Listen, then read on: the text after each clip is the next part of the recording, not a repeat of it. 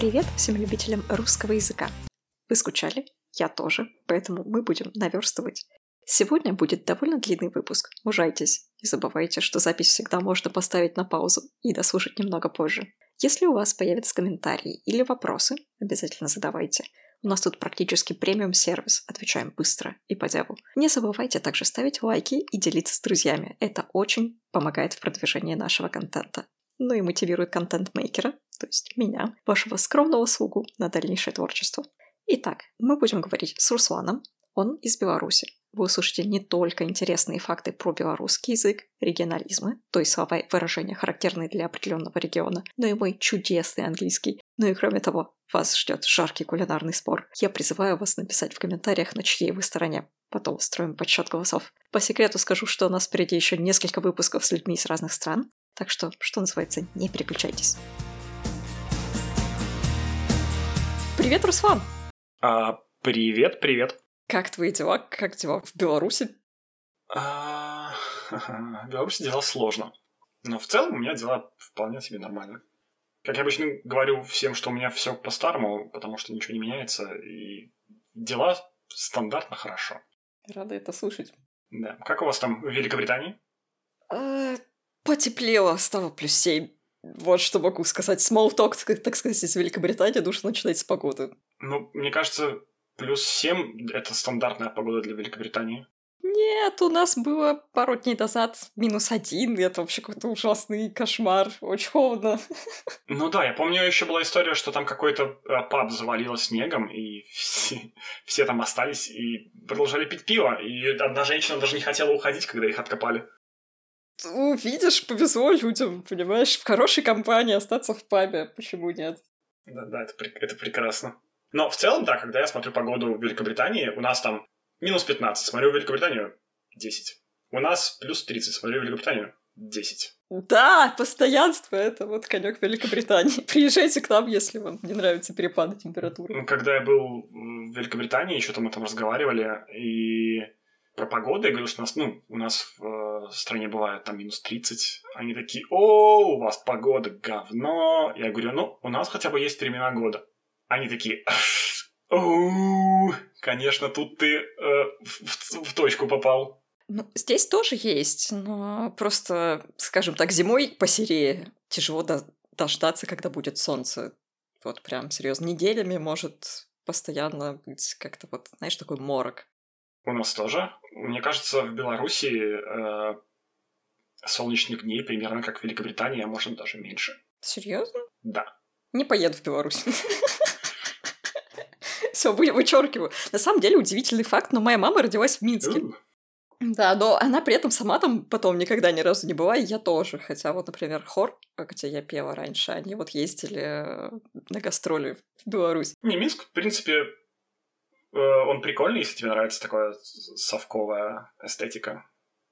Он прям супер выдержан в таком стиле, все такое прям Советский Союз, Советский Союз. Кругом. Я помню, друзья из Москвы приезжали в Минск, и я такой, блин, а что, что, что показывать в Минске, господи? Кругом эти серые дома, многоэтажки, а, а, которые выглядят одинаково. Блин, блин, беда. Ну, обычно пока показываешь центральную улицу, и вот, собственно, все. Ну, в Витебске такая же тема. У нас есть одна улочка в центре, малюсенькая, буквально метров там 150 она. И она красивая, она такая ну, старенькая, прикольно выглядит домики.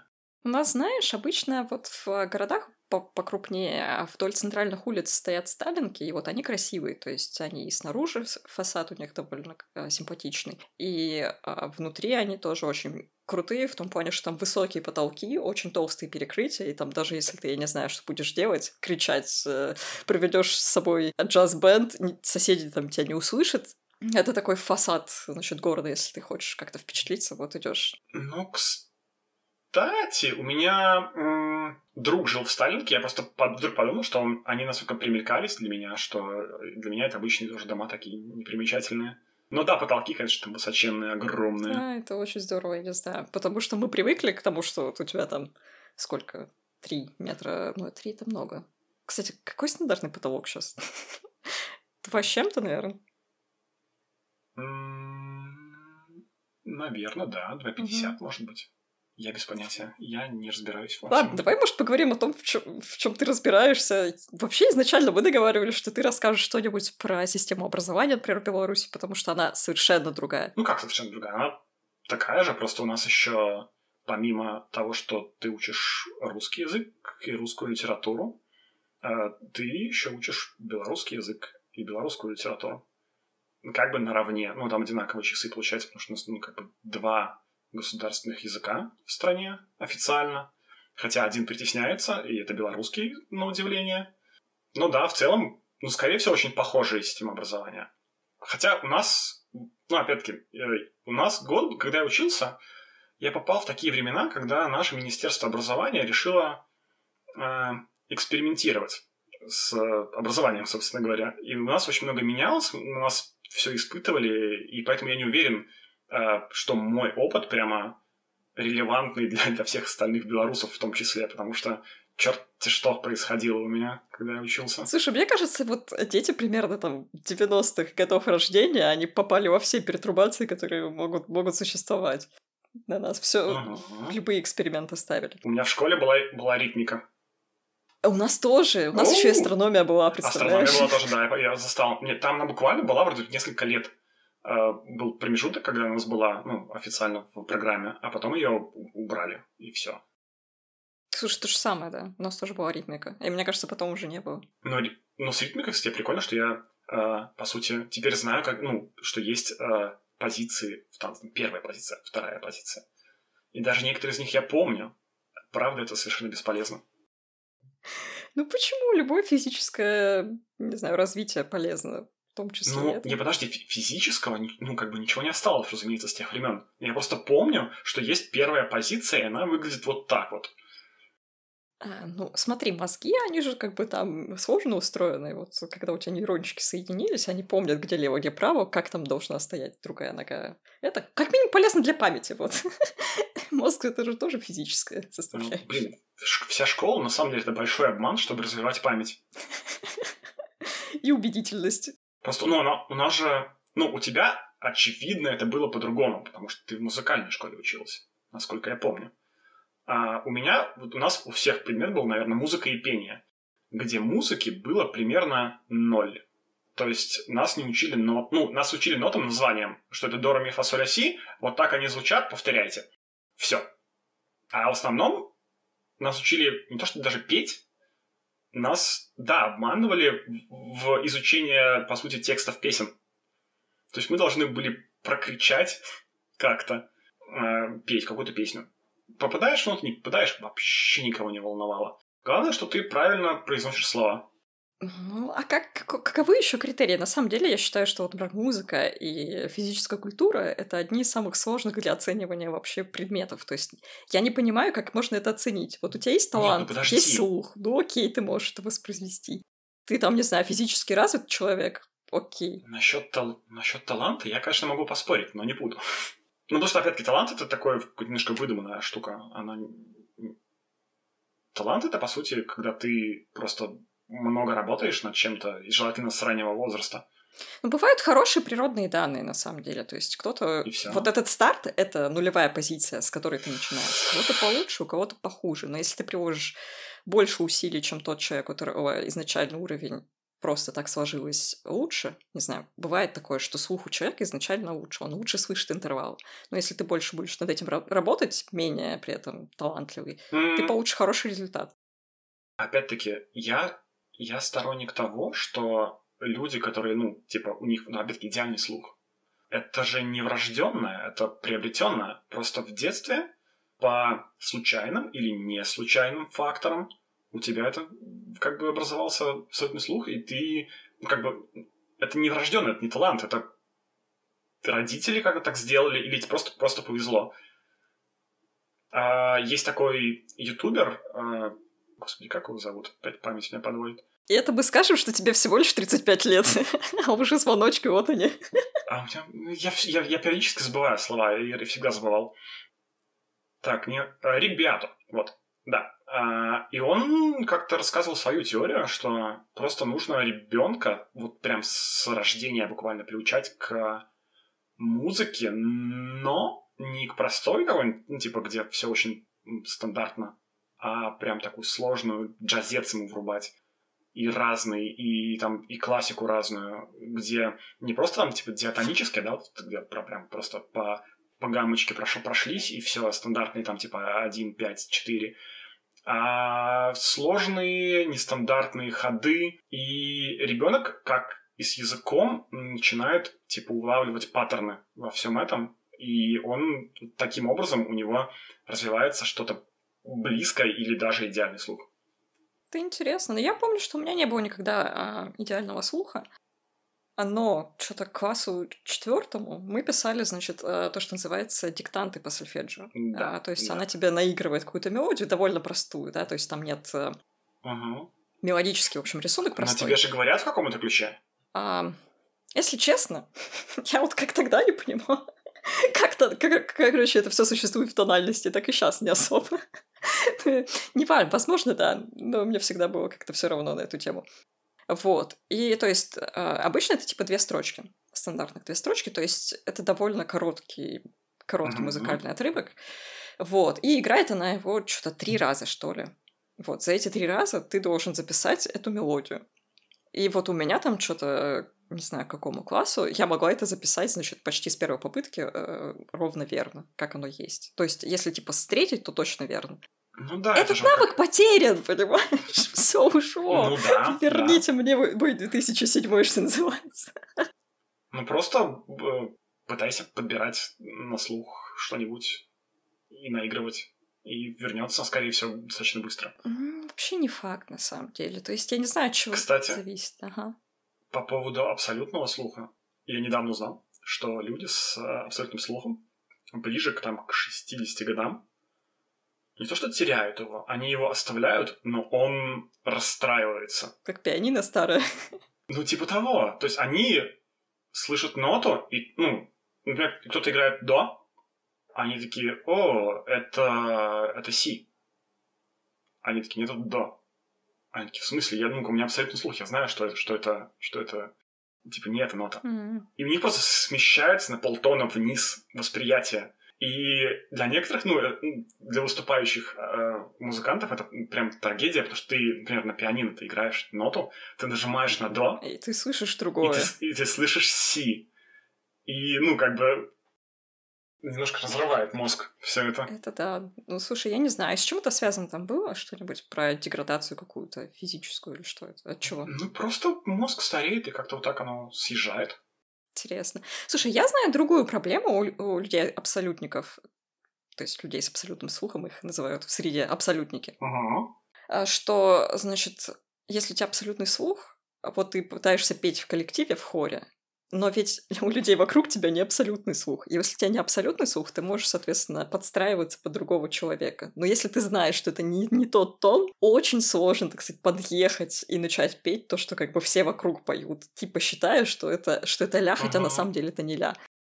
Но опять-таки это зависит от того, как люди воспринимают, потому что есть такой чел Джейкоб Кольер.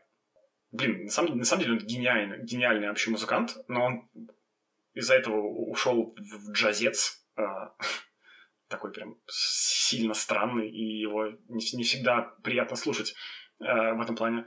А, он ну, как нормально относится. Например, он на свой альбом собирал деньги за счет того, что там, если ты ему там платишь какое-то количество денег, а, ты можешь прислать ему любую мелодию, ты можешь ее напеть, наиграть, и он ее э, своим голосом там загармонизирует. Прикольно. Да, очень круто. Да. И он такой, ну, там кто-то кидает ему мелодию, напевает, он такой, ага, тут 15 центов типа ниже, чем то, ну, тональность, и как бы ему, ему норм. Круто. Он просто, он может, он может подстроить типа вверх, может просто сам петь на 15 центов ниже и там инструменты подстроить на 15 центов ниже. У него песни есть, которые мне, кстати, очень нравятся. На инструментах, которые настроены на не на 440 Гц ля, а на 432. И потихонечку оно шифтится на 440. И для него это огромная разница. То есть он такой, вот оно 432, это как бы внутри для меня. Это что-то такое внутреннее, душевное. А 440 это такое открытое. И ты такой слушаешь, «Э, окей, окей, предположим. Да, слушай, ну интересно. Мне кажется, жизнь вообще, если у тебя абсолютно слух, немножко другая, с другими красками. Ну да. Но опять-таки нужно просто ну, по-другому относиться, скорее всего, к этому. Ну, может нервировать. Возвращаясь к музыке и школе, кстати, я просто к тому, что предмет, который называется музыка и пение, мог бы хотя бы научить базовым каким-то музыкальным понятиям, не знаю, натренировать школьников этих гребаных запомнить, где на нотном стане какая нота. Вот, нам говорили, что вот эта вот фигня — это скрипичный ключ. Что есть другие ключи, нам не говорили. Что есть там диез бемоли, нам не говорили. А часто обвиняют систему образования в том, что она дает тебе знания, которые слишком обширны, и они тебе никогда не пригодятся. Видимо, музыкальное образование, оно такое, окей, короче, давайте вообще все это выкинем, всю эту музыкальную теорию, давайте сконцентрируемся на вещах, которые людям нужны. Что нужно? Знать текст, чтобы орать Нет. на стадионе, подпевая любимой группе. Окей, давайте. Но это опять-таки, это, это по сути очередная русская литература. Просто на русской литературе могли добавить дополнительные часы, где ты бы изучал вместо стихов тексты песен пыль дороги, вот, и все, все вот это вот вместе взятое. Ой, я боюсь, там тебя бы заставили разбирать контекст, что происходило, о чем эта песня. А так. Ну, пожалуйста, ну, блин, все-таки, если наша, типа, советская система образования, она же как бы и гордится тем, что она разносторонне развивает личность, что нас не просто там математиков там или лириков э, выпускают, а у нас выпускают математиков, которые могут и быть лириками чуть-чуть, и лириков, которые могут быть математиками, могут посчитать тебе, пожалуйста, квадратное уравнение в любой день недели. Но если так себя позиционирует эта система образования, то как бы... Ладно, я, короче, что-то пока дьявол, мне кажется. Ну окей, кружки же были очень доступны всегда. Если ты хочешь, пожалуйста, вот тебе музыкальная школа, нет. Ну, у нас было так, что ты платишь, типа, а, очень, очень да. дешево. Там, я не знаю, сейчас, если кому сказать, это вообще, не знаю, сколько это стоит по нынешним временам, это было очень дешево. И ты приходишь, и с тобой занимаются лично преподаватель. То есть, вот у меня, допустим, специальность, я лично с человеком встречаюсь два раза в неделю, и она мне говорит, что тут вот так, тут не так, давай переделаем, там, не знаю, поставим тебе руку и все такое. Дальше ты идешь. Понятно, что групповые занятия это сольфеджио и музыкальная литература. То есть, это все по идее, доступно, если ты хочешь вот в какую-то глубину пойти, пожалуйста. Ну, просто, блин, музыкальная школа — это не кружок. Это вторая, вторая школа, это огромная нагрузка, по сути, на ребенка. Я, я бы не хотел ходить во вторую школу. То есть, если бы это мне научили диезом, бемолем на музыке и пении мимолетом, я бы не возражал совершенно. А орать э, тексты песен, это, не знаю, это глупо. Ну, другое дело, что да, даже никакого простого разложения нет. Разложение это в смысле, когда два голоса поют немножко разную мелодию, за счет э, того, что между ними хорошие ага. интервалы получаются красивые, благозвучные, вы хорошо звучите, поинтереснее. Но этого нет. Но я не знаю, по какой причине. То есть у нас этого тоже никогда не было. Ну, вообще, если честно, я не знаю. В Беларуси точно так же повторяется, как и в России. Вот эта система, что ты идешь в детский садик, потом идешь там в младшую школу первые три года, сейчас первые четыре года, потом ты идешь в среднюю школу, учишься до девятого класса, потом у тебя есть возможность уйти в колледж, не знаю, в э, ПТУ, например, или еще куда-то. Wait. В техникум. Чё, чё томата? А, ты говоришь все-таки про, больше про западную систему образования. У нас вообще никто не разделял на младшую школу, среднюю школу и high school. У нас было. Это не в смысле, знаю, у нас начальная школа, средняя школа и старшее звено. Да нет, просто первый класс, второй класс, третий класс, четвертый класс, пятый класс. У нас всегда так. Одиннадцатый класс, выпуск. Вот. Все, пошел. У нас, например, после девятого ты можешь вообще уйти и сказать, что все, мне достаточно среднего полного ну, образования, да, да, вот да, тебе да, аттестат. Да. Дальше ты идешь. Ну, а это опять-таки, это не средняя школа и high school. У нас э, Я... аттестат о неполном среднем образовании, и дальше о полном да, среднем это, образовании. это, это среднее образование и полное среднее. Не, не полное среднее образование, и полное среднее образование. Это не э, high school и у нас так называли это, и у нас даже есть выпускной там из начальной школы. Я не знаю, вас устраивает такое? Нет. Как? Ты что, там же постоянно какой-нибудь э, склоки, скандалы между родителями. Будем ли мы устраивать для детей праздник в таком виде или в таком? Ну? Не, у нас прям это серьезно на самом деле. То есть вот первые там четыре года сейчас, у нас было первые три, это потом вот типа выпускной. Дальше вы идете в, э, вот, в пятый класс, и это значит все, вы уже считаетесь более-менее адекватными людьми, с которых есть какой-то спрос. Нет, но я знаю, например, что у нас в некоторых гимназиях были переводные экзамены там после пятого класса. У нас ничего не было, ты просто учишься и все. Mm. ты закончил не на, не на все двойки прошлый класс, э, добро пожаловать в следующий. Не, ну у нас тоже не было никаких переводных, просто Всё. это вот, знаешь, такая отсечка. Типа вот все, у вас школа закончилась. Я знаю, что сейчас они тоже ввели какой-то контроль знаний, ну типа ты пишешь какую-то контрольную вот по результатам вот этих четырех лет обучения. Вот, и дальше ты с этими результатами идешь вот в пятый класс. Ну, типа, тебя не отчислят, потому что образование обязательно. Вот так. Мгм. Ну да, у нас тоже как бы тянули людей э, до девятого, до выпуска, и потом пинка, пинка под зад, типа, идите, делайте, что хотите. Ну, да. Ну, я уже рассказывал, что там происходило. Одного собутыльники убили, второй повесился. Ну, Ничего страшного. Ладно.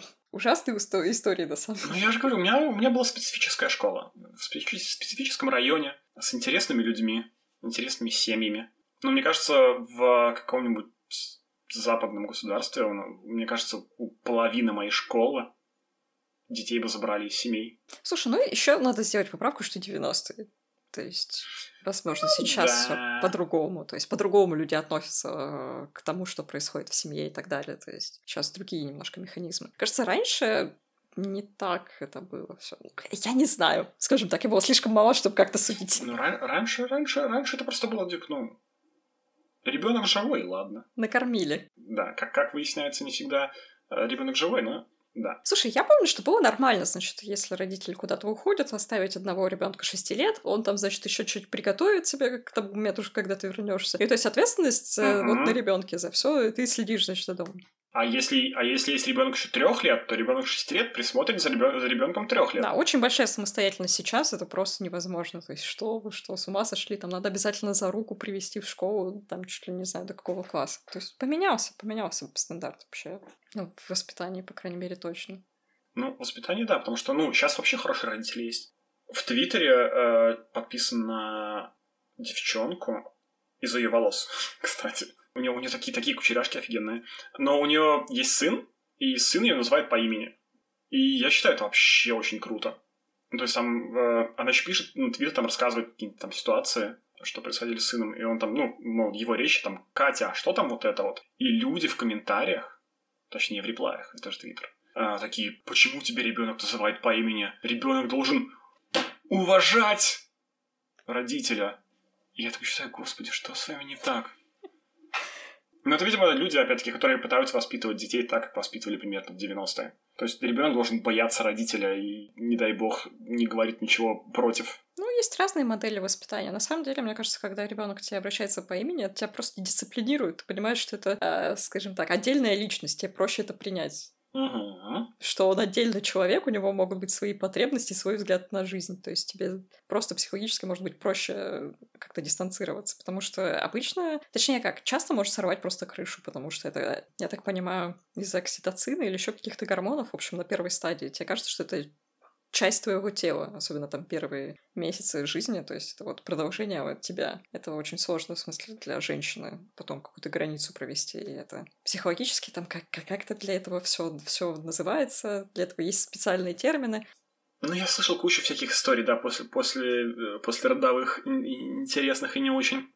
Ладно, что насчет, не знаю, вот мы поговорили про ступени образования, что они по-разному называются, по крайней мере, вот в среде нашей, да, действительно, классы одни и те же. Ну, это, это, может, это может быть региональное. Может быть, потому что ты училась позже, и там уже переняли больше какую-то, ну, типа, европейскую вот фигню с э, high school. Может Вс- Всем этим. Может быть. Но я точно знаю, что Беларусь очень сильно отличается тем, что у вас э, система оценки совсем другая. То есть у нас это 5 баллов. да. Со- Соответственно, но на самом деле это 4, скажем так. Никто тебе кол не поставит. Это большая редкость. Опять-таки, у нас, э, я жил во времена, точнее, учился во времена, когда наше Министерство образования такие решили, а давайте будет не 5, а 10. Вот со сейчас. И это сейчас пришлось где-то на мой класс седьмой. И просто мы, учителя такие, «А, окей, есть какое-то типа описание, а как на самом деле нам ставить. Ставить ли нам тройки, которая три с минусом по пятибальной. Или нам тройки уже не ставить, и нужно ставить четверки, если, ну, типа, минимум, или, или пятерки. Ставить ли нам десятки? И мы такие... Ну, отличники такие, что нам нужен на красный диплом. Девятки, десятки, все десятки вроде говорят, что типа не, практически невозможно получить, нам нужны десятки, нет? И все, все в шоке, все в панике, никто ничего не понимает. И как-то вот так вот жили. Ну, в итоге, то есть, вас познакомили, да, с этой системой. То есть, ты учился первый там... Ну, как познакомили? Мы на ходу все это примерно вместе с учителями постигали. Прекрасно. И подожди, у Ну, тебя, у тебя в аттестате а, об образовании среднем что, десятки? Десять... Нет, я же... Сейчас попробую даже найти. У меня, у меня может быть даже где-то под рукой аттест... Так, диплом. Нет, диплом. Это не то. Диплом жены.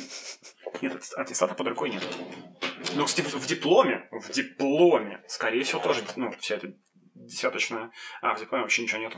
Это, это в аттестате оценки. Подожди, а в дипломе у тебя нет оценок? А вроде нет. Просто диплом, типа, специалист, все. У меня просто диплом — это две бумажки. То есть а, одна — это где тебе написано, кем ты стал после того, как прошел курс обучения, а вторая бумажка — это разбивка на, собственно, дисциплины, которые были пройдены, часы и сколько часов, в общем, ты прослушал. И, соответственно... Ой, нет, такого у нас точно не было. И, соответственно, дальше стоит оценка, что тебе поставили. Ну, просто, блин, это же это ж очень много предметов. Очень много, реально. Я посчитала, я вот переводила там недавно свои, свои дипломы, там что-то больше 40. Я такой, вау, вау, ужас. Да, очень много. Нет, я, я, я так не хочу. Мне так не надо.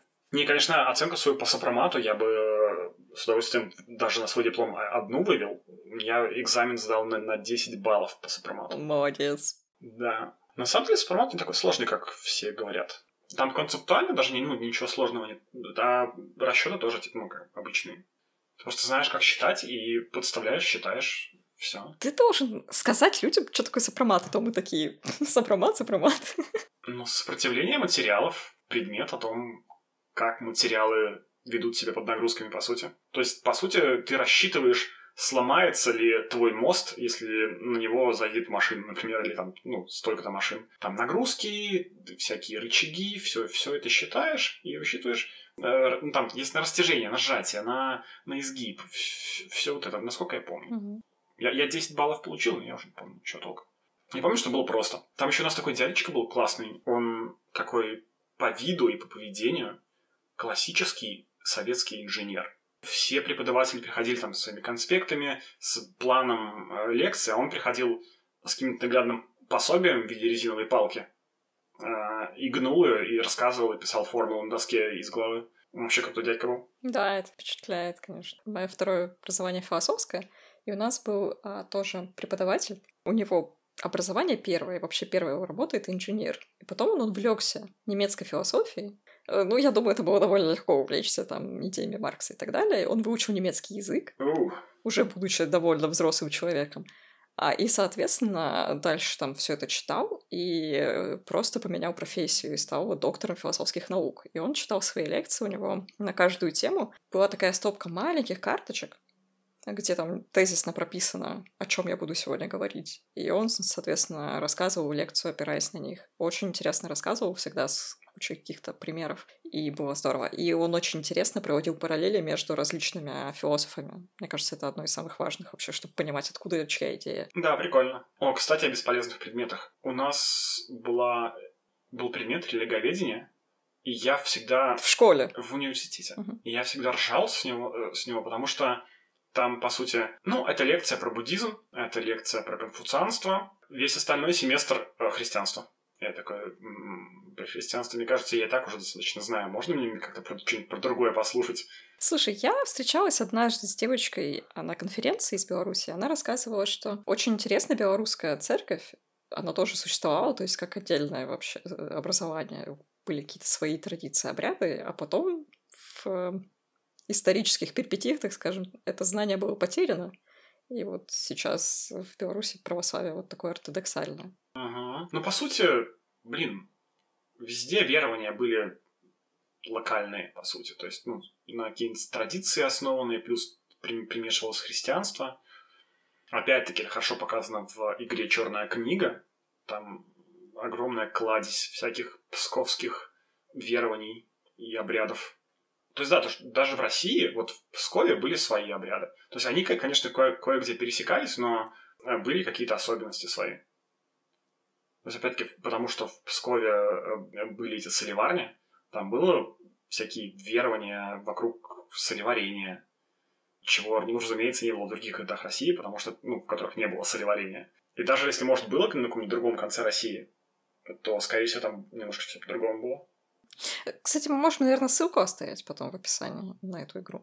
Можно, можно.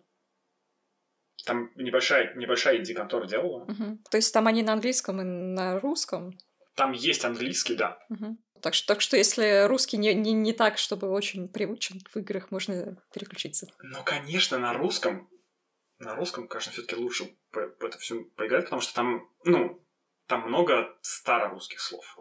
Там, там, правда, там, там, там даже есть сноски. То есть, ну, если такое слово непонятное для современного русского человека, то ты на него нажимаешь, и там тебе поясняется, что это за слово. Ну, это здорово, на самом деле. Не часто народ так заморачивается, чтобы тебе делать mm-hmm. отсылки еще. Ты, кстати, пробовал читать э, тексты на старорусском? А, нет. Может, мимолетом, но не, не то, что осознанно мне нужно почитать старорусский текст. У меня просто был опыт. Я э, какое-то время пела в хоре церковном, и, соответственно, нам давали части текста, написанного на старославянском. Вот. И мне, чтобы произносить это с хорошей дикцией, то есть э, не знаю, чтобы звучало органично. Мне нужно сначала это прочитать, ну, какое-то время этому уделить, чтобы в голове представить, как это должно, uh-huh. должно быть, и потом, соответственно, про- произносить. Часто проблема именно в ударениях, потому что... И в том, что в, а, вообще на письме некоторые гласные не прописывались, то есть ты их должен немножко домыслить. Иногда ты ошибаешься. Да, и мне потом говорили, как у вас хорошо выходит. Я так, немножечко э, времени тратишь, и Секреты, секреты мастерства. Да, немножечко тратишь времени на то, чтобы в голове это представить, как оно должно быть, и потом читаешь. Нормально. То есть, э, если у тебя базовый русский, можно переключиться. Но не всегда смысл понятен, потому что некоторые слова, они прям сильно отличаются. Ага. Тебе нужно, нужно, нужно вот эта сноска, что это значит, извините, я не понимаю. Да, это, наверное, точно так же, а, как какие-нибудь региональные словечки, которые существуют в разных местах, и если ты из другого региона, ты просто не поймешь, о чем идет речь. Да, знаменитая мультифора. Ну, надо пояснить. Давай ты расскажешь. Человек из Беларуси знает, что такое мультифора и, и файлик. У меня просто есть друзья из Сибири, где, собственно говоря, употребляют мультифора в значении файлик. Все нормальные люди говорят файлик.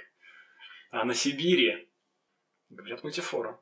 Я думаю, важно еще здесь упомянуть, что такое файлик и мультифора. Возможно, это человек, который не очень Короче, бытовые вообще словечки, их довольно сложно находить. В смысле? В смысле, что такое файлик? Файлик — это файлик. В смысле, это такая прозрачная папочка, не знаю, как это описать по-другому, в которую ты вкладываешь документы. Ну, это, это скорее прямоугольный формат А4, скорее uh-huh. всего. Он всегда был. Может, есть какие-нибудь другие форматы? Я не, не уверен.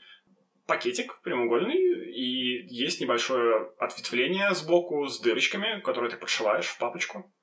Да, и я так понимаю, что поэтому он называется мультифора, потому что фора — это дыр, дыр, дырки, от, отверстия, что-то в, в этом ключе, да? Ничего себе! Языковой экскурс, нет, я не знала. Ну, много дырок. Там много дырок, да. Но это файлик.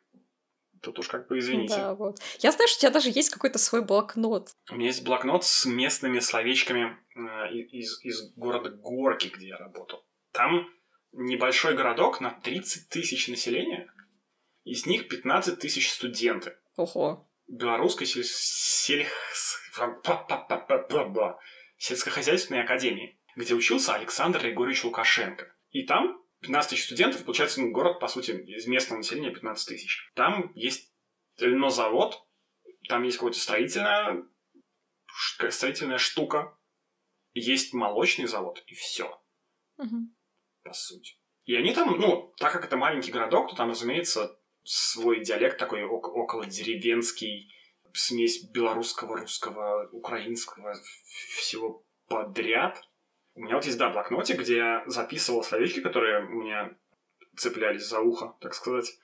И я их записывал в алфавитном даже порядке. В, в телефонный блокнотик вместо фамилий там просто слова странные. Типа «одинка» в значении единица, потому что... Ну, это, это, это практически из белорусского. Но это странно, потому что, опять, ну, это тросянка. Э, суржик, когда, когда вот все это... Э, ты говоришь вроде как... Он говорит человек вроде как на русском, но вплетает слова из белорусского, и звучит немножко оно не к месту. Много, кстати, почему, не знаю почему. А, это тоже белорусский, господи. Они говорили вместо ворота, ворота. Это, скорее всего, тоже без белорусского пошло. Ну, ты должен пояснить, как это на белорусском звучит, потому что не все вообще в курсе. А, господи, я думаю, я помню. Я, я на не белорусском столько не разговаривал. Я помню как-то после школы в университете на курсе втором. Мгм. То есть после школы, где я учил белорусский язык до последнего класса, до 11 Мгм. я думаю, блин, хочу прочитать эту книжку э, Быкова. Взял книжку, начал читать. И такой, господи, что это за слова? И я, я реально читал со словарем. Ну, это же не то, что прям, ну, каждое слово, но я читаю, читаю, читаю, понятно, понятно, понятно, понятно, понятно, что это за слово. Нужно, нужно лезть словарь. Лез, лез словарь. А тогда, тогда телефонов не было, и словарь был бумажный. Ну Да, это отдельный от бедных э, людей, которые учат другой язык, мне кажется. У меня, кстати, часто бывало так, что, значит, я такая, окей, что это за слово? Значит, пытаюсь открыть словарик, и пока я ищу это слово, такая, а, это же оно, короче, можно не смотреть, давай дальше. У меня такая фишка, что я иногда что-нибудь спрашиваю, ну, помощи прошу по работе, например. И пока человек отвечает, я такой, ага. И нахожу проблему, пишу теперь ignore me. И я уже все, все вспомнил, все разрулил. Вот, из, из забавных слов э, местных, горецких, они говорили «е» или «ё» в плане, что, мол, «есть». То есть, по сути, это сокращение от русского «есть» до одной буквы или от белорусского «ёсть». Мгм. Что то же самое, просто, ну, и говорили иногда «е», иногда «ё». Э, В смысле, есть это в значении быть, а не в смысле кушать. Ну, в смысле, у, у- у тебя там 5 рублей, ё? Ну, кстати, про Россию, блин, опять у меня память дурацкая моя. Ух, было какое-то слово. А, айда, айда. Это тоже вроде сибирское слово. Нет? Айда с нами. Я Да. не, зн- я, я не знаю на самом деле, насколько... То есть сейчас это точно не то, что ты вот э, скажешь, типа, айда с нами. Типа, давай пойдем с нами. И, Кстати говоря, мне знакомый, который учил русский, то он француз, он говорил, что им рассказывали, что давай это, ну, в смысле, в значении передать что-то, да? Мгм. дай мне что-нибудь. Вот. И сказали, что, ну, не особо часто используется. А у нас это такое немножко сорное слово. Ну, давай. Когда пойдем? Окей, хорошо, давай. Давай пойдем тогда-то. То есть оно очень часто используется, и он какое-то время не мог понять, почему все говорят «давай», они же ничего не передают. Что вообще пошло не так? Ну, им, в принципе, правильно говорили, что в значении «давай», в смысле «передавать», довольно редко используется, но в другом значении, э, таком, блин, в каком значении, как это описать-то? Ну, я считаю, что это проще на английский, наверное, типа let's. Ну Let's да. do something. Ну, вот это вот и есть давай. Ну, давай пойдем куда-то. Le- Let's go. А, Я недавно разговаривал с коллегами британцами по поводу слов филлеров, Мгм. что я говорил в том числе, что я как-то узнал, что like, ну, like можно говорить как слово филлер, и с тех пор у меня английская речь стоит на процентов 70 из слова like. Потому что я думаю, что сказать, это like, uh, and I'm like, uh, like, like, like, like, like, like. И я говорил, что я не могу, типа, понять э, употребление как слово, ну, слово, точнее, фразы филлера. Do you know what I'm saying? Ну, это больше, типа, к афроамериканскому, скорее всего, комьюнити. Мгм. Но они... Я, я вообще не понимаю, как можно... У меня в голове не укладывается, как это можно использовать как филлер. Ну, как-то можно. На самом деле, э, когда ты это используешь, и ты часто это слышишь, ты просто э, это вычеркивается из сознания, я не знаю. Коллега сказала, что иногда прикольно переводить такие штуки дословно с других языков, и это, типа, звучит, ну, странно. И я вдруг подумал, что у нас есть слово филлер короче, которое, по сути, делает предложение длиннее. Да, да, я помню, что оно было супер популярно, и сейчас, мне кажется, этого стало меньше в речи. Я, ну, в письменной речи очень часто употребляю, но я обычно пишу короче. А, я не знаю, у меня, у меня такое ощущение, что есть какая-то мода, знаешь, такими волнами на какие-то отдельные словечки, которые появляются. Еще часто слово «как бы». А, оно и сейчас в ходу, как бы. Я... А вот его я как бы не сильно употребляю часто.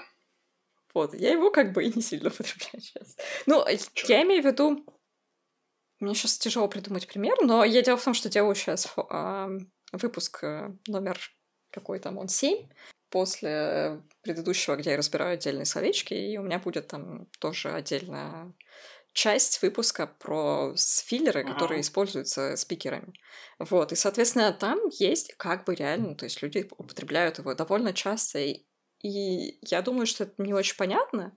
Ну, то есть, скорее всего, когда ты пытаешься э, в суть проникнуть, ты игнорируешь то, что просто не понимаешь, не можешь перевести. Но это хороший способ тоже, да, какую-то паузу занять в речи. Ну, опять-таки, в русском языке, и в белорусском тоже, ну, вообще, вообще в славянских языках, как я понимаю. У нас э, главное слово филлер это... Э, э...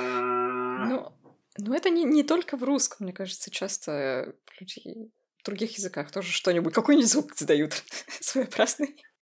Я помню, что мы как-то разбирали э, публичную речь, и, то есть, как лучше вести, например, лекцию. И считается, вроде как, я не помню, были ли какие-то экспериментальные данные, подтверждающие это или нет, но нам говорили, что в целом неплохо использовать какие-то филлеры типа «э», потому что это дает тебе какое-то время на обработку того, что ты сказал. То есть твоя аудитория в этот момент, uh-huh. она уже привыкла к тому, как ты говоришь, к темпу твоей речи и к тому, что вот есть какое-то дополнительное время, чтобы осознать, что ты там произнес до этого. Но с другой стороны, мне кажется, лучше делать театральные паузы вместо «э». Может быть. Но часто люди испытывают какую-то неловкость, либо напряжение, когда много пауз. Не знаю, чувствуешь ли это ты, когда с кем-то разговариваешь, но когда ты намеренно паузу держишь. Но паузу... Они же... Ну, опять-таки, я поэтому сказал театральные паузы. То есть то, что там, типа, ты такой говоришь, говоришь и и потом говоришь дальше. А ты говоришь, говоришь и правильно ставишь интонацию, что, мол, ты даешь мол, аудитории подумать над тем, что ты сказал. Что-то вроде, вот вроде этого. Вот, кстати, ты сказала, что у тебя эпизод номер семь. Угу. Мне недавно ткнули носом в том, что я говорю семь как семь. То есть, ну, мягкий знак проглатываю. И это, видимо, тоже региональное, потому что некоторые мои друзья из моего города тоже говорят семь. Я заметил. И тоже их ткнул носом в это. Но из других городов я вроде как бы не замечал такого ни за кем. Может быть. Кстати, например, я не знаю, насколько это характерно вообще для всех, но, насколько я понимаю, на юге Красноярского края точно. То есть я не знаю насчет Сибири в целом. На юге Красноярского края есть вот эта фишка с употреблением с есть, в смысле кушать, только не есть, а есть. Есть? Да. Еще вот эта сосиска, сосиска. Мне это кажется очень странным. Сосиска? Мне кажется, это ну, в школе так шутили.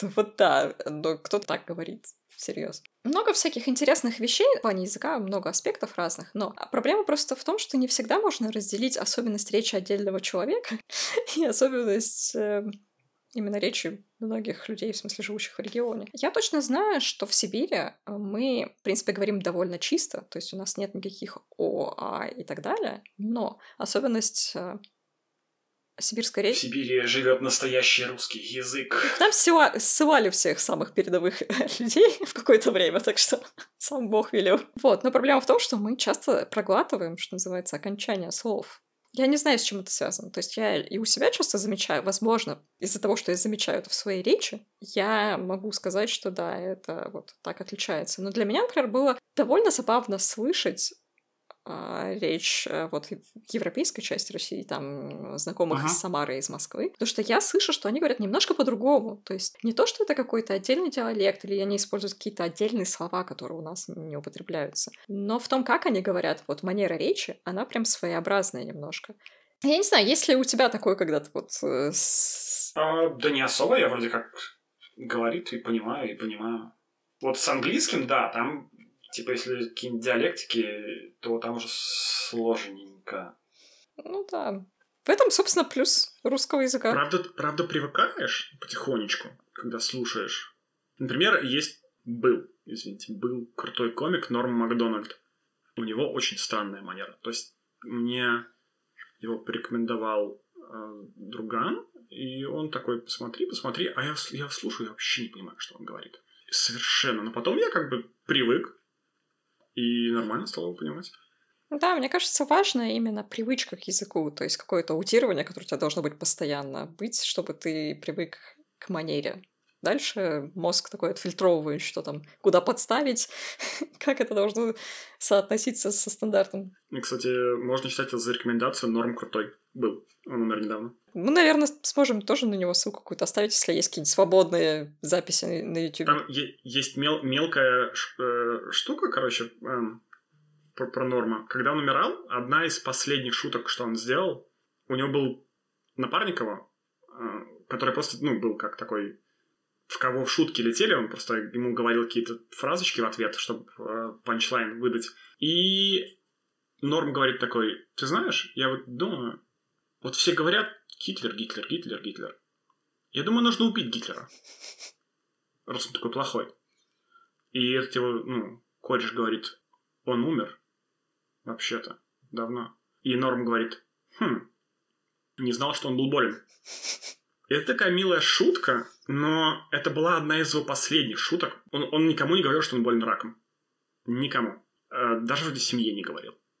Он просто выступал, потому что ему нравилось то, что он делает. И потом была подборка. Там была вначале эта шутка, и была подборка знаменитостей, с которыми ну, Норм часто общался, которые знали его.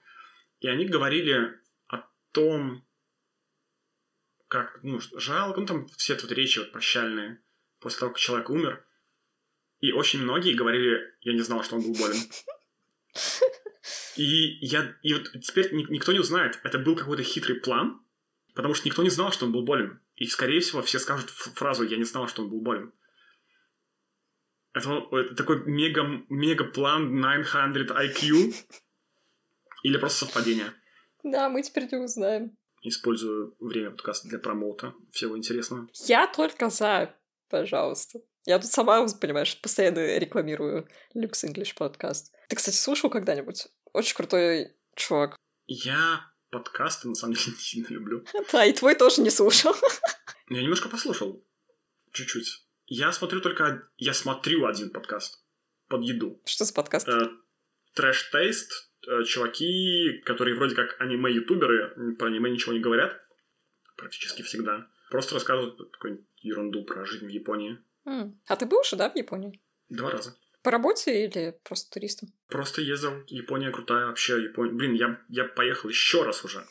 У нас даже план есть. У меня есть карта с э, отмеченными местами, куда нужно заехать обязательно, зайти, покушать. Региональная всякая еда. Там все очень крутое. Там еда вкусная. Там улицы чистые, красивые. Там все классно. Люди одеваются вообще великолепно. Просто прекрасная страна. Кстати говоря, ты был в Японии еще, наверное, во времена, когда Google Maps это, наверное, была редкость, либо этого еще не было. Нет. Или это уже Нет, было? Нормально это уже было? Нормально. Блин, тебе повезло. Ну, там как-то мы обходились. Мы обычно либо на английском пытались говорить. Ну, были места, где английский не помогал, и переводчик особо не помогал. Хотя э, с переводчиком до момента мы зашли в один бар небольшой э, в Golden Guy такой район. Ну, правда, это турист, туристическая ловушка, по сути, там все очень дорого. Но он такой клевый, там как будто ну, идешь по Blade Runner. Там узкие улочки, все в неоне. И там э, фишка в том, что там очень много маленьких баров, буквально на человека 4-6. То есть ты приходишь, там сидишь, и практически ты сидишь там в своей компании. И мы зашли в один бар, и с нами общалась э, хозяйка этого бара, она же официантка, через э, такой вот переводчик. Она просто наговаривала на японском и нам выдавала на английском. И потом мы говорили ей в переводчик, и ей выдавал на японском. Так сидели, общались, она посоветовала нам, порекомендовала. Чего-то. Ну, круто. Тебе какое-нибудь блюдо запомнилось, особенно из Японии? А рамен в Японии очень вкусный. Разумеется. Ну, в принципе, ничего такого сверх то есть э, рамен суши в Японии гораздо вкуснее, чем в любой другой стране. Там все на другом уровне, потому что они и относятся к этому по-другому, и там все очень свежее всегда. Рыба, рыбка свежая. То есть, ну, рамен это же про, про бульон больше. Бульон должен быть хороший. Mm-hmm. И у нас, мне кажется, просто никто не запаривается, чтобы делать бульон там 10 часов, например. Mm-hmm. А там запариваются. Они приходят пораньше, ставят бульончик. А ты приходишь, и там, там хороший бульончик уже наваренный, вкусный, офигенный. Слушай, мне это все напоминает эм, сцену из мультика Кунг-фу Панда. Ты смотрел?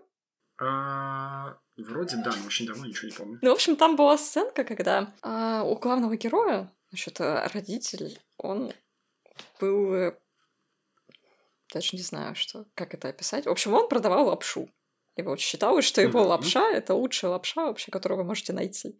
И все гонялись за секретом этой лапши. А этот секрет никому не раскрывался, даже вот этому главному герою. И потом, значит, оказалось, что секрет этой лапши в том, что он туда добавляет любовь. Ну, с Японией, кстати, вообще лежит тема. Они добавляют не любовь, скорее, а просто они реально как бы, ну, хотя, может, и любовь к профессии больше. Mm. И к своему заведению. Какие котики. И гордость, то, что ты делаешь хороший продукт, что там никто не скажет, что ты сделал некачественно. Ну, там круто, там все вкусно, там все хорошо, красиво. Аниме. Опять же, да? Угу. Починка. Знаешь, что такое починка? Нет. Это игровые автоматы где ты вкидываешь бабло, тебе дают шарики металлические, ты их засыпаешь в машину и смотришь, как они падают вниз. И, и иногда ты можешь выиграть еще шариков. По сути, это... В, Япон... в Японии запрещены азартные игры. О, да? Да. И это такой лайфхак. То есть, по сути, это тоже азартная игра. Ты вкидываешь туда деньги, ты выигрываешь шарики, и шарики ты можешь обменять на какие-нибудь призы потом. Mm-hmm. Если накопишь достаточное количество шариков что, в принципе, азартные игры. И починка так, ну, огромная, прям статья расходов японцев, там, ну, огромные деньги крутятся. То есть ты идешь по городу небольшому, ты видишь маленькие домики, ты видишь огромное здание, красивое, которое сияет. Это починка. И там прикол в том, что ты открываешь двери, починка, и там же металлические, металлические шарики сыпятся, бьются об другие металлические штуки. Там шум просто... Там невозможно долго находиться нам очень громко. Мы попробовали. Э, я потратил 10 долларов. Э, посмотрел, как за минут 5 эти все шарики улетучились. И такой, ну, прикольно. И больше делать так не буду. Я, кстати, недавно посмотрел видос про казино в США. Ну, ты же знаешь, что такое блэкджек. Все знают, что такое блэкджек. И там, короче, есть небольшой нюанс в том, как раздаются карты в блэкджеке. Они раздаются из нескольких колод, которые не трогаются, пока не, ну, там, их не станет мало карт. Потом, типа, они перемешиваются заново. То есть в теории можно следить за картами, которые уходят, и, ну, примерно прикидывать, какие карты остались. Uh-huh. И есть такая фишка, как э, подсчет карт, вроде так называется на русском, не знаю. И ты просто, да, считаешь, какие карты уходят, какие карты приходят, там не так, не так сложно, но ты э, и строишь, например, стратегию. Типа, сколько там больших карт ушло, сколько мел- мелких карт ушло. Ты ставишь либо больше, либо меньше. И казино если замечают, что ты играешь так, что ты считаешь карты, они тебе говорят, а, извините, а, мы решили, что вы больше не можете играть в блэкджек. Вы можете, вы можете играть в слот-машины, вы можете играть в покер в нашем казино. В нашем казино вы больше никогда не можете играть в блэкджек. Ты там типа спрашиваешь, почему? А вы, типа, опытный игрок. Они понимают, что ты можешь выиграть у них деньги. Там чувак, который снимал этот видос, он как-то в одном казино проиграл 3000 вроде долларов. Кошмар. Он сидел в, мину, в минусе, он, ну, он, он считал mm-hmm. карты, но он проиграл 3000, э, ну, это все равно случайность. Mm-hmm. То есть ты можешь увеличить свои шансы, то есть если у тебя много денег, и ты много играешь, то в итоге ты будешь в плюсе. Но иногда ты можешь входить в минус, иногда ты можешь входить сильно в плюс. Mm-hmm. Потому что все, это все еще, ну, немножко случайное событие. Он говорит, типа, а почему? Типа, вы, мол, опытный игрок. Он такой, в смысле? Я в минус 3000. Он такой, мы, мы посмотрели за вашей игрой, мы, ну, они, они поняли, что он в итоге, он что он играет, типа, правильно, и в итоге он может выиграть деньги. И казино просто таких людей выбрасывает из своих заведений и не пускает. И они просят у тебя ID, чтобы записать твои данные, чтобы разослать по всем другим казино, чтобы тебя не пускали еще в другие казино. Да, я знаю, что есть там какая-то э, система безопасности, которая позволяет сразу во все заведения, допустим, одного города отослать э, какую-то бумажку, что вот этого человека, пожалуйста, не пускайте. Угу. Ну просто это, это настолько это гадко. То есть они видят, как люди просирают десятки тысяч долларов у них. Потому что они ну, просто, просто пришли, там, ну, зависимые, может быть, в том числе от азартных игр. И они такие, это окей, не видим ничего плохого. А как только человек имеет небольшой шанс выиграть у них немного денег, они такие, нет, мы такое не приемлем, у нас так не, не делают. В нашей стране по-другому. Ну, да. Но ведь это цель казино — заработать на тебе денег, а не в том, чтобы ты у них выиграл. Ну, то есть, а, не, в чем прикол? Что казино делает много нечестных вещей, чтобы ты проиграл. В том числе в тот, тот же Blackjack. То, что дилер последним от, ну, открывает карты, это же тоже нечестно. Это, это преимущество для казино. Потому что ты можешь там 22, например, выбить, ты все, ты потерял деньги. А казино еще ничего не делало даже. И там у них простые стратегии у, у дилеров, чтобы, опять-таки, тоже казино было в плюсе максимальное количество раз. Они же в казино нет окон, нет часов, они запутанные, как лабиринты. Все, чтобы ты не понимал, сколько ты времени там находишься, как выйти. То есть ты, ты там теряешься, такой, ну, может быть такой, ладно, посижу тут, типа, поиграю в слоты, пока отдохну. То есть казино делает психологически такие всякие вещи психологические, чтобы ты потерял как можно, как можно больше денег. А если люди предпринимают какие-то усилия, чтобы, а, опять-таки, без э, читерства, без ничего, просто попытаться выиграть у них больше денег, они такие, нет, нет, нет, нет, нет. Слушай, я, я не знаю, насколько это уместный психологический трюк делать какую, какое-то пространство запутанным, потому что у меня это вызывает тревожность. Если я не понимаю, что я могу легко выйти из помещения, я так, так, это что-то плохое. я просто помню, что когда мы жили в Монреале, то есть мы жили в Канаде какое-то время с мужем, и там есть а, такая штука, называется подземный город. То есть ты садишься на метро, просто выходишь на какой-то станции и дальше попадаешь а, в локацию, скажем так, которая полностью под поверхностью земли. Это очень удобно, когда холодно. В Канаде прям бывает зима настоящая с минус 20. Вот, и довольно холодно. Вот, это удобно, что тебе там не надо супер тепло одеваться, а потом куда-то эту куртку девать. А, вот, ты не потеешь, ты, собственно, можешь довольно легко одеться и потом там проводить время, но серьезно, там не берет GPS. И карты особенно, там я не помню, чтобы она была. Ну, может быть, еще плюс, что мое знание французского было в этот момент не очень. Но это прям очень большое нервное напряжение. Я просто помню, в какой-то момент я потерялась так, что я такая, так, я, я ищу просто ближайший выход. любой, где бы он вообще, в какую бы сторону я сейчас не вышел, мне просто надо выйти, чтобы понять вообще, где я существую, в какой точке пространства.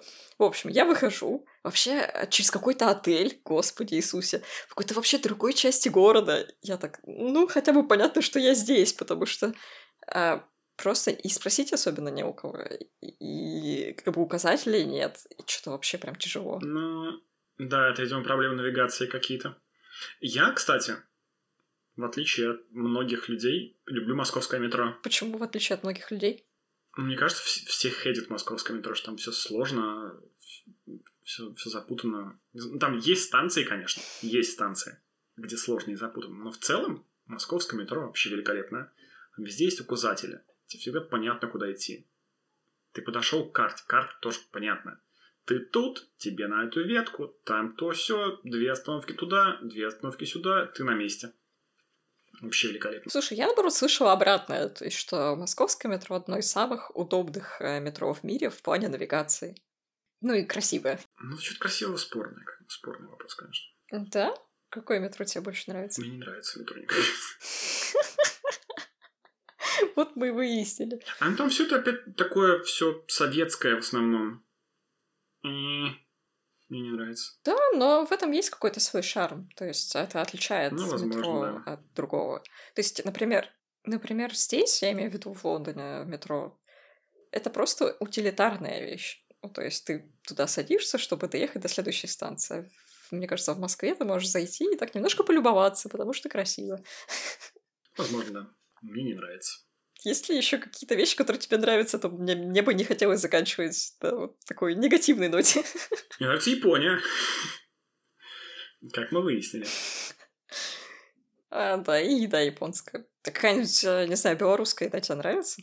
Давай какой-нибудь промоушен. Драники, конечно. Господи, кто не любит драники? Кто не любит драники? Слушай, мне казалось, что драники — это вот не только белорусское, но и украинское такое. Нет, дараники белорусская. И смаженка белорусская еда. Вот, теперь тебе нужно пояснить, что такое смаженка, потому что я вообще о таком никогда не слышала. И только вот э, мы с Русланом не знаю, сколько, несколько недель назад, когда договаривались об этом подкасте, он мне рассказал, что такое смаженка. Ну, это выглядит как мини-пицца, но по сути там э, сметанный такой соус, и вместо пепперони там обычная колбаса вареная докторская. Очень вкусно. Хит школьной столовой. А в студенческой разве нет? Мне кажется, и в студенческой и тоже. И в студенческой тоже. Если просто нужно перекусить, берешь смаженку, ешь, очень вкусно. У нас, кстати, какой-то, какая-то была новость, что в Витебске в школе такую гадость дают все еще, по всей видимости, что дети не едят ее практически. То есть там 70% тарелок остаются пуст... ну, типа, не пустые, футы полные, нетронутые. Какая-то инспекция проходила. Кстати, о школьной еде. Я помню, что Руслан удивился, когда я сказала, что у нас, например, в школе супер хит. Это были булочки с такой посыпкой из муки, смешанной с сахаром, жареной. Я все еще считаю, что муку нужно как бы с чем-то смешать, сделать тесто, и потом можно есть. В общем, я оставлю рецепт э, под э, этим подкастом специально, чтобы вы приготовили. Я не думаю, что это можно где-то купить. Приготовили и просто оценили, насколько это пища богов. это почти Роутон в мире булочек. Ну смотри, ты сможешь взять муку, ложку и съесть ее? Просто вот взять муку и съесть? Нет, ее смешиваешь с сахаром и именно что на сковородке прокаливаешь. За счет того, что, видимо, сахар как-то карамелизуется вместе с этой мукой, это супер вкусно. Очень сомнительно. Не верю. Так, в общем, мы оставим это на суд зрителей, слушателей. Не знаю, пусть они решат, как, как оно. Ну что, я думаю, на вот этой ноте, в принципе, можно заканчивать, когда мы разошлись во мнениях, можно ли пробовать муку или нет. Люди, не ешьте сырую муку. Люди, попробуйте, она не сырая. Но, кстати, по идее, по идее, наверное, можно есть просто муку. Что, что, что с тобой станет, съешь, съешь муку? Ладно, я думаю, на этом можно закончить. Спасибо тебе большое, Руслан, за то, что ты согласился поучаствовать. Да, спасибо за приглашение. Все, пока-пока. Да, пока-пока. Спасибо, что прослушали до конца. Вы молодец. Ну что, как вам? Надеюсь, вы узнали что-то новое. Я постараюсь сделать разбор интересных слов и выражений. Обещаю, он будет короче, чем этот выпуск. Но это не точно. А пока вы ждете, может быть, поделитесь в комментариях. Были ли вы в Беларуси? Как вам архитектура? Согласны с Русланом? Есть ли в вашем родном языке регионализм? Записываете ли вы интересные слова? Если да, то какие уже есть в вашем списке? Что думаете по поводу нашего кулинарного спора? Не забывайте поставить лайк, подписаться и поделиться с друзьями. Я прощаюсь с вами до нового выпуска. Услышимся!